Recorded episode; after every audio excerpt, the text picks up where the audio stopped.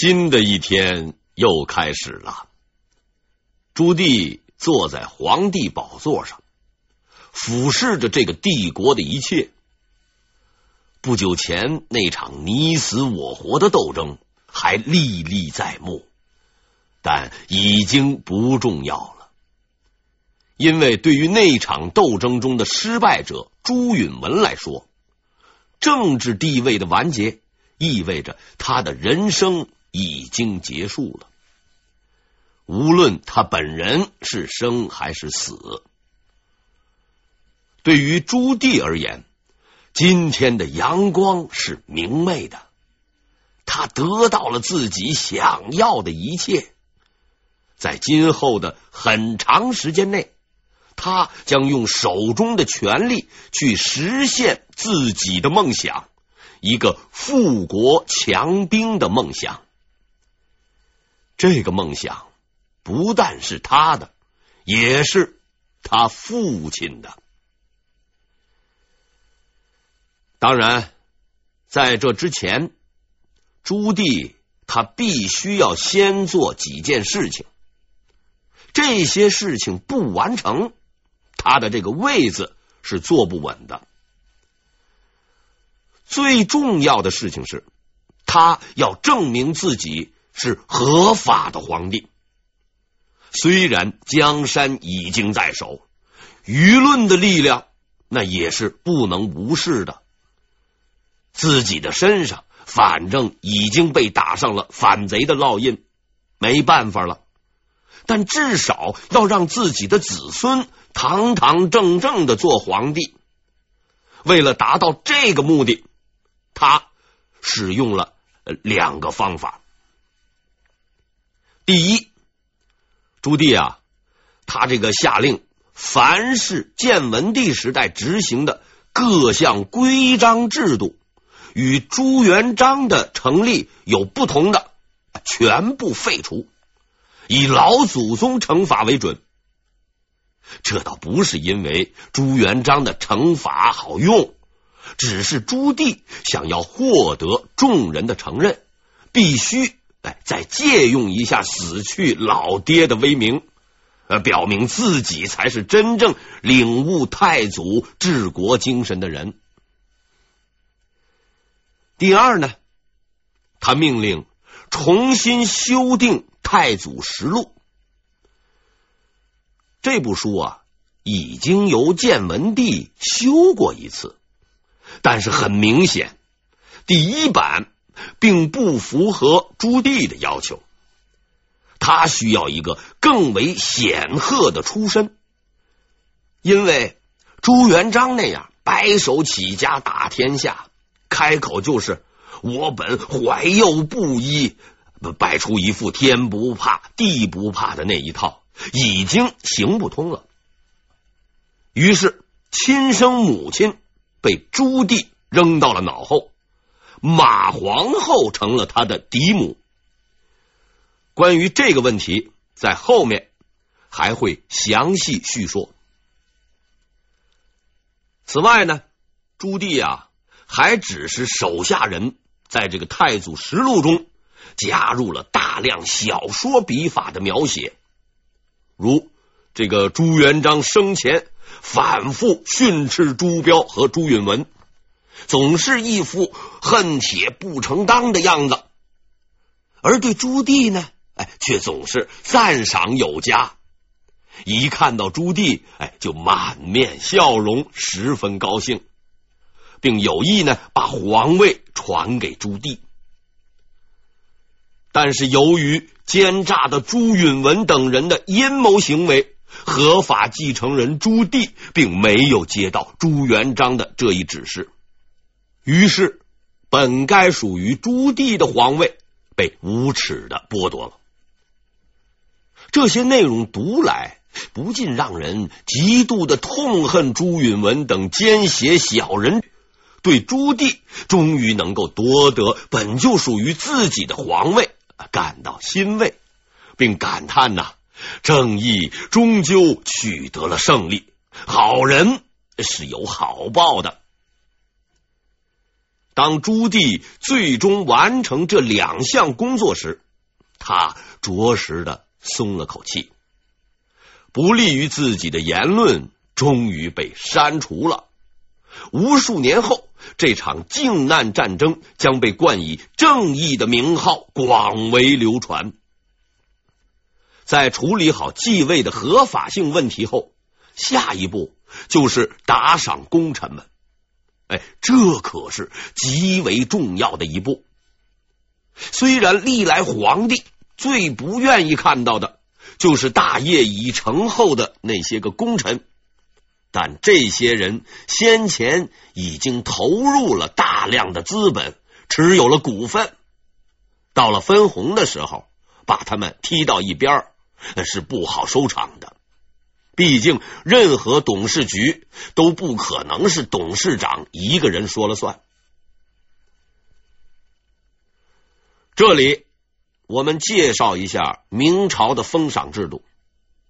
大家伙在电视中。经常看到啊，这个皇帝赏赐大臣的镜头，动不动就是赏银一千两，然后一个太监拿着一个放满银两的盘子走到大臣面前，大臣呢谢恩后拿钱回家。历史大致啊也是如此，但很多时候啊，电视剧的导演。可能没有考虑过一千两银子到底有多重。在他们的剧情中，这些大臣们似乎都应该是在武校练过铁臂神功什么的，因为无论怎么换算，一千两银子那都不是轻易用两只手能够捧得起来的。我建议今后处理该类情节的时候。可以换个台词儿，比如某某某，我赏银一千两给你，回家叫辆马车，用马车来拉吧。以上说的赏银在封赏中，哎，只是小意思。我们的先人很早就明白细水长流的道理，横财来得快，哎，去得也快。真正靠得住的是长期饭票，在明朝，这张长期饭票就是什么呢？就是封爵。在那个年代，如果你不姓朱，要想得到这张长期饭票，那是很困难的。老朱家开的食堂是有名额限制的。如非立有大功，是断然不可能到这个食堂里面开饭的。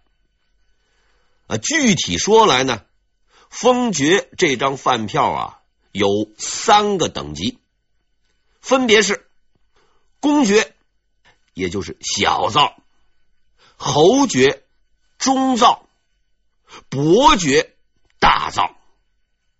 此外，还有留和士的区别。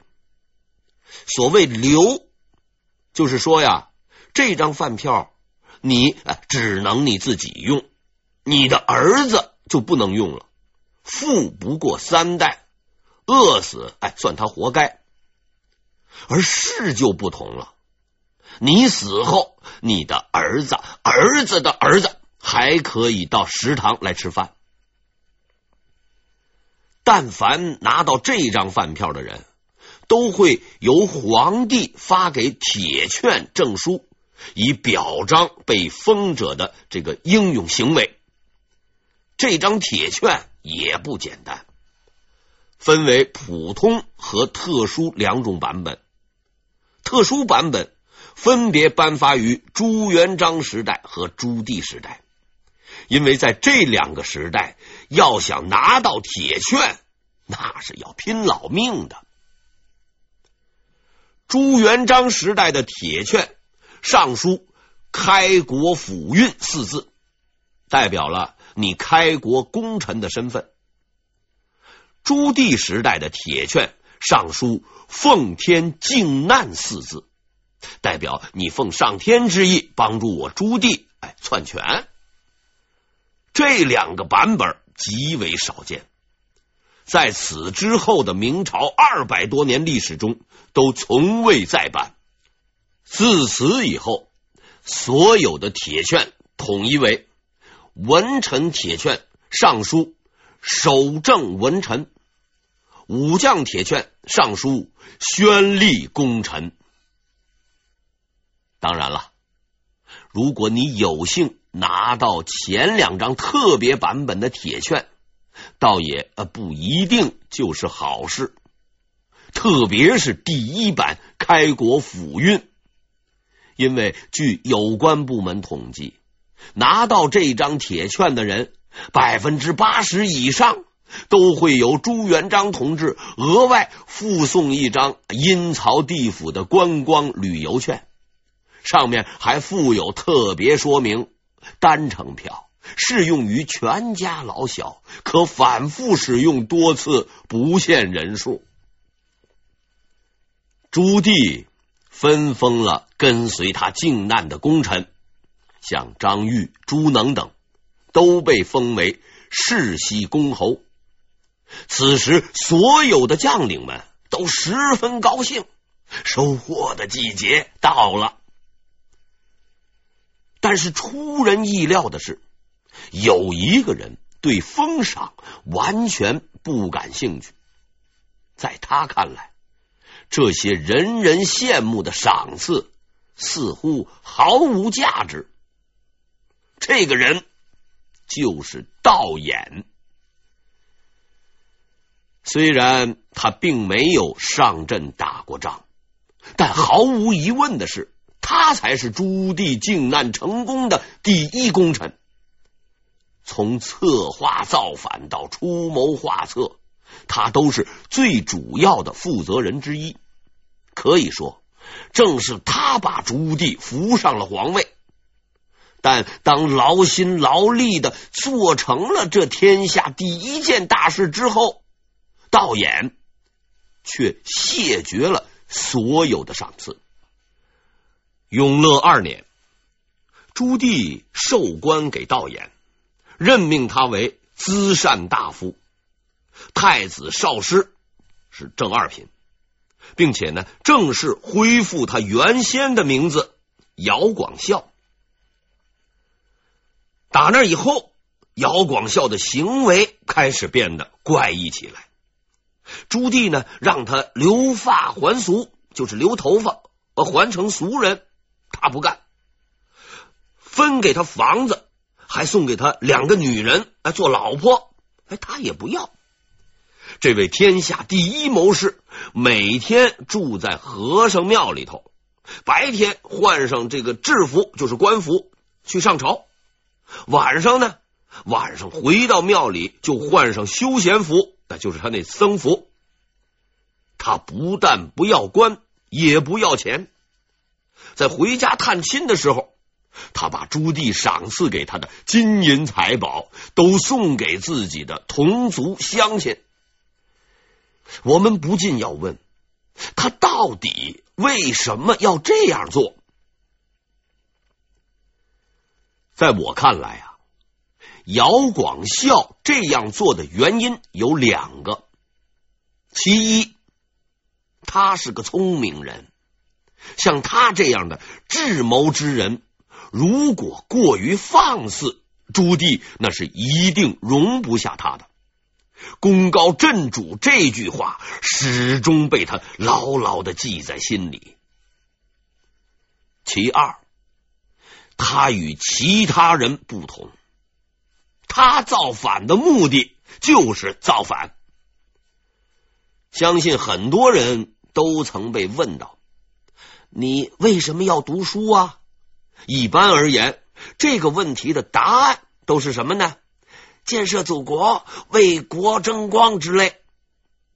而在人们的心目中，读书的真正目的，大多数是为了升官发财，为了满足自己的各种欲望。但是事实告诉我们，为了名利去做一件事情，也许可以获得动力和成功，但是要成就大的事业，需要的是另一种决心和回答。为了读书而读书。朱棣造反是为了皇位，他手下的大将们造反是为了开国功臣的身份和荣誉地位。道衍造反，哎，就是为了造反。他的眼光从来就没有被金钱权位牵制过，他有着更高的目标。道衍是一颗子弹，四十年的坎坷经历就是火药，他的权谋手段就是弹头，而朱棣对他而言只是那根引线。这颗子弹射向谁其实并不重要。能被发射出去，就是他所有的愿望。姚广孝，一个被后人称为“黑衣宰相”、争论极大的人，一个深入简出、被神秘笼罩的人，他的愿望其实很简单，就是。一展胸中抱负，不负平生所学，足矣。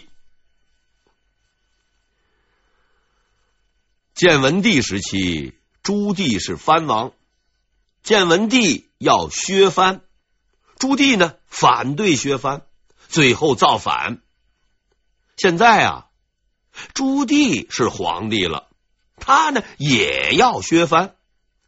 那些幸存下来的藩王，那自然也会反对。但与之前不同的是，他们已经无力造反了。与他们本是同一战线的朱棣，突然之间就抽出了宝剑，指向了这些不久之前的战友们。这倒也是理所应当的事情。兄弟情分本来也算不上什么，自古以来父子兄弟相残，那都是家常便饭。我们也不能只从人性的冷酷上找原因。他们做出这种行为，只是因为受到了不可抗拒的诱惑。这个诱惑就是无上的权力。有权力就可以清除自己所有不喜欢的人，可以得到所有自己想要的东西，可以号令天下，可以任意妄为。自古以来，无数道德先生、谦谦君子都拜倒在他的脚下，无人可以抗拒他的诱惑。那兄弟又算得了什么呢？最先被安置的是宁王，他被迫跟随朱棣靖难，为了换得他的全心支持，朱棣照例啊也给他开了一张空白支票，史称中分天下。什么意思？就是靖难成功以后，咱们俩这个天下是一人一半。当然了。朱棣这位从来不兑现支票的银行家，此次也没有例外。靖难成功之后，他呀就把这句话抛在了脑后了。宁王朱权也是个明白人，他知道所谓中分天下的诺言纯属虚构，且从无雷同。中分他的脑袋倒是很有可能的。于是啊，他很务实的向朱棣提出，说什么呢？皇上，北方啊，我不想去了，也不想掌握兵权，希望你呢能够把我封到苏州，过两天舒服日子。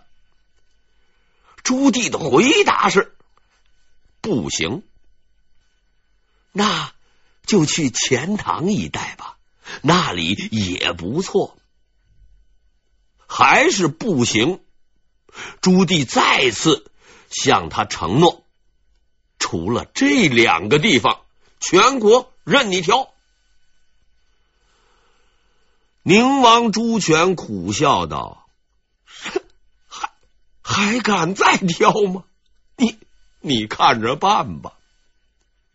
于是，这个朱权就被封到了南昌。这是朱棣为他精心挑选的地方。被强行发配的朱权的心情，想来是不会愉快的。一向争强好胜的他，居然被人狠狠的鱼肉了一番，他是绝不会心服的。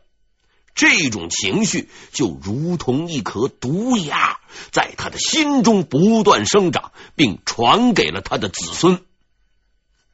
朱棣呀，朱棣，报复的机会终究是会到来的。永乐四年五月，朱棣削去齐王爵位和官署，八月把他废为了庶人，也就是成了平头老百姓。什么也不是了。永乐六年，削去民王官属及护卫；永乐十年，削去辽王官属及护卫；永乐十九年，削去周王护卫。于是，建文帝没有解决的问题，终于由他的叔叔朱棣代为解决了。削藩这件建文帝时期第一大事，居然是由藩王朱棣最终办成的，哎这真是一个极大的讽刺。完成这些善后事宜之后啊，朱棣终于可以把精力放在处理国家大事上了。事实证明，他确实具备一个优秀皇帝的素质。勤于政事，恢复生产，又是一片歌舞升平、太平盛世。这样看来，下面这故事应该是极其乏味的，没什么意思。可惜呀，这个朱棣并不是一个普通的英明皇帝，他的故事远比那些太平天子要曲折神秘的多。因为在他的身上始终环绕着两个疑团，这两个疑团也困扰了后人数百年之久。下面我将对这些疑团进行探究，以期找出真相。